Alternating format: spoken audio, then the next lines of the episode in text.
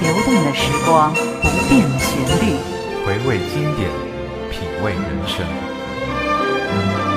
古典音乐百科，古典音乐百科。亲爱的听众朋友们，大家中午好！欢迎大家在每周五的中午准时收听我们的古典音乐百科节目，我是珊珊，我是洛石。本期节目我们将延续上个星期的内容，带领大家继续走进管弦乐的世界。《罗密欧与朱丽叶》幻想序曲是俄罗斯作曲家彼得·伊里奇·柴可夫斯基早期的代表作品，作于1869年。这首曲子结构宏大，旋律优美，是音乐会上经常演奏的曲目。作为一位富于革新和创造精神的伟大作曲家，柴可夫斯基与莎士比亚具有相类似的社会感誉，自然会塑造出剧中各个艺术形象。这些艺术形象表现准确、生动、鲜明地展示在人们面前，使这部幻想序曲与莎翁的原著在思想性与艺术性上达到高度完美的统一。此外，莎士比亚悲剧一般具有线索交错、多重矛盾平行发展的特点。《罗密欧与朱丽叶》中的恋情同家族之间的斗争是平行发展、互为表里的。为表现这些特点，柴可夫斯基运用多种创作手法，运用交响乐自身的表现特点，如在影子中做多种暗示，展开部中综合运用多种音乐材料，使各种矛盾交织在一起，使其平行发展。这也充分展现出作者高超的创作技巧，同时也显示了悲剧冲突的普遍性和深刻性，表现出作者在认识上的广度和批评社会的深度。同时，作品在感性与理性上达到了完美的统一。一部伟大的作品是一个特定时代的产物，即使在不同的历史时期，也有惊人的相似之处。莎士比亚所处的文艺复兴时期是人文主义觉醒的时代，宣扬以人为中心的人文主义思想向封建思想和神学统治开展了最猛烈的攻击。新兴资产阶级强烈要求彻底推翻封建统治。这个特定时代与柴可夫斯基当时所处的俄国社会黑暗、腐朽、没落有惊人的相似之处。作为激进和富于创新精神的作曲家，他对于当时俄国社会的动荡感受有着切肤之痛，这足以引起他内心的共鸣。幻想曲影子的沉闷气氛，不也正是当时俄国黑暗社会的真实写照吗？当我们听到家族之争的格斗主题，那震撼人心的强有力的极不协和和弦，不正是对当时社会的强烈抨击吗？那美好爱情的主题，不正是对美好幸福生活的憧憬与向往吗？然而，在当时黑暗的沙俄统治下，这一切只能让人们彻底失望。在听篇末最后几小节那有力的和弦所发出的最强音，不正是对沙俄黑暗统治敲响警钟的丧鸣吗？所有这些，柴可夫斯基与莎士比亚有着多么惊人的相似之处？他们内心所需要表达的，不正是作品真正内涵所在吗？《罗密欧与朱丽叶》幻想序曲，无论在创作的思想性还是创作的艺术性上，都无疑给后人留下了一个非凡成功的范例。当我们如痴如醉地欣赏这绝美的音乐时，它会给我们带来一串串长长的理性思考。这才是音乐的本身，这也是一个永远没有结束的永恒主题。这将成为我们孜孜不倦的探求。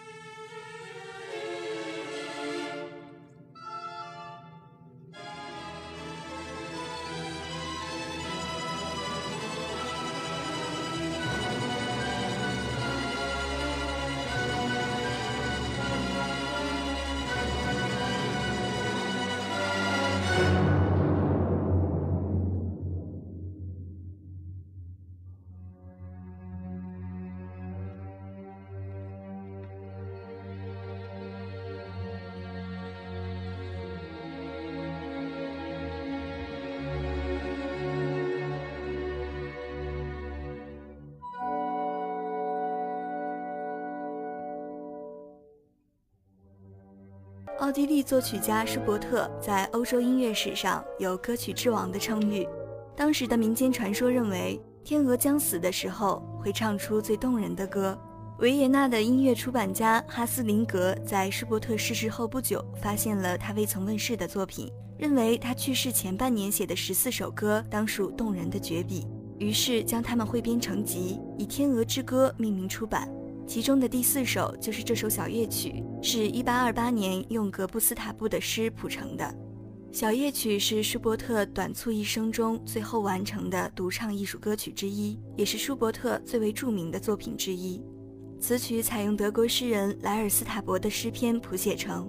作为西洋乐曲题材之一的小夜曲，大多以爱情为题，这首小夜曲也不例外。我的歌声穿过黑夜，轻轻飘向你，在钢琴上奏出的六弦琴音响的导引和烘托下，响起了一个青年向他心爱的姑娘所做出的深情倾诉。随着感情的逐渐升华，曲调第一次推向高潮。第一段便在恳求、期待的情绪中结束了，抒情而安逸的间奏结束之后，音乐转入了同名大调。亲爱的，请听我诉说，快快投入我的怀抱。这里的情绪比较激动，形成了全曲的高潮。最后是由第二段引申而来的后奏，仿佛爱情的歌声在夜曲的旋律中回荡。乐句之间出现的钢琴间奏是对歌声的呼应，意味着歌手所期望听到的回响。小夜曲产生于欧洲十七、十八世纪，原为男人夜晚向心上人求爱所唱的歌曲，常用吉他或曼陀林伴奏。这里钢琴曲低声部一连串的和弦式音乐进行，就是模拟吉他伴奏的音型，用以衬托幽静深情的歌声。古今中外有不少作曲家都写过小夜曲，据说以舒伯特的这一首最为流传，至今仍可在音乐会、磁带、唱片中听到。据说舒伯特的一位朋友为一位年轻的姑娘创造了一首短诗，他请舒伯特为其谱写一首曲子。舒伯特对这位姑娘一无所知，随便涂下了一些音符给他的朋友，然后抱歉地说：“对不起，眼下我没时间写更严肃的东西了。”他的朋友把这支乐曲带回家，在钢琴上试弹了一下，觉得非常喜欢，于是他做了安排，请舒伯特在他的一个朋友家给音乐爱好者亲自演奏。到了约定的时间，所有的人都到了，唯独舒伯特没来。女主人简直急疯了，她派舒伯特的一个好友到全市的小酒店去寻找，终于在舒伯特最爱去的地方找到了他。当他被不由分说地拽到客厅里时，就十分抱歉地说他完全忘记了。然后他坐了下来，弹奏了他那支胡乱写成的曲子。弹完后，他不禁热泪盈眶地说道：“我不知道它原来这么美。”这支曲子就是舒伯特小夜曲。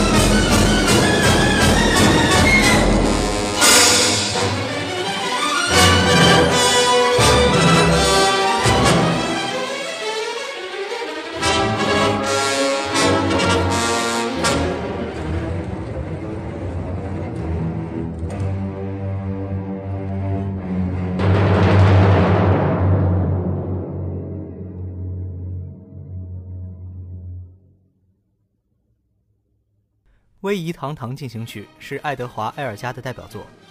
埃尔加，英国作曲家，自幼随父亲学钢琴与小提琴，异常勤奋，主要靠自学掌握了多种乐器的演奏，尤以小提琴见长。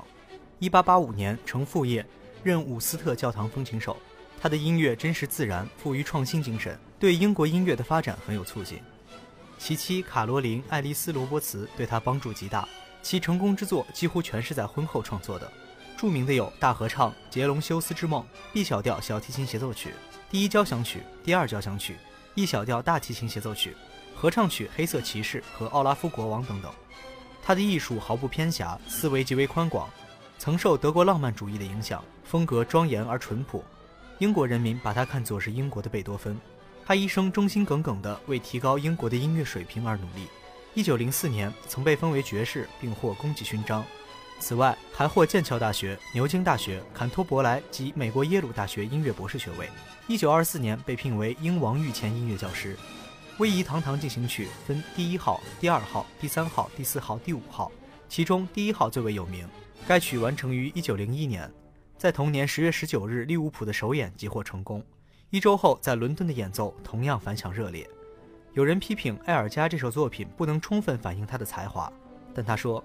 我知道有许多人喜欢以音乐来庆祝，而我正是为这些人而创作。他确实做到了这一点。第一号威仪堂堂进行曲中那段著名的旋律，不仅被爱德华七世用作加冕颂歌，英国作家豪斯曼还为此写了抒情诗《希望和光荣的国土》。可以说，这段旋律在英国的地位几乎与国歌一样神圣，也被誉为英国第二国歌。伴随着悠扬的音乐声。本期的古典音乐百科就要和大家说再见了，欢迎大家在下周的同一时间准时收听我们的古典音乐百科。下期节目我们不见不散。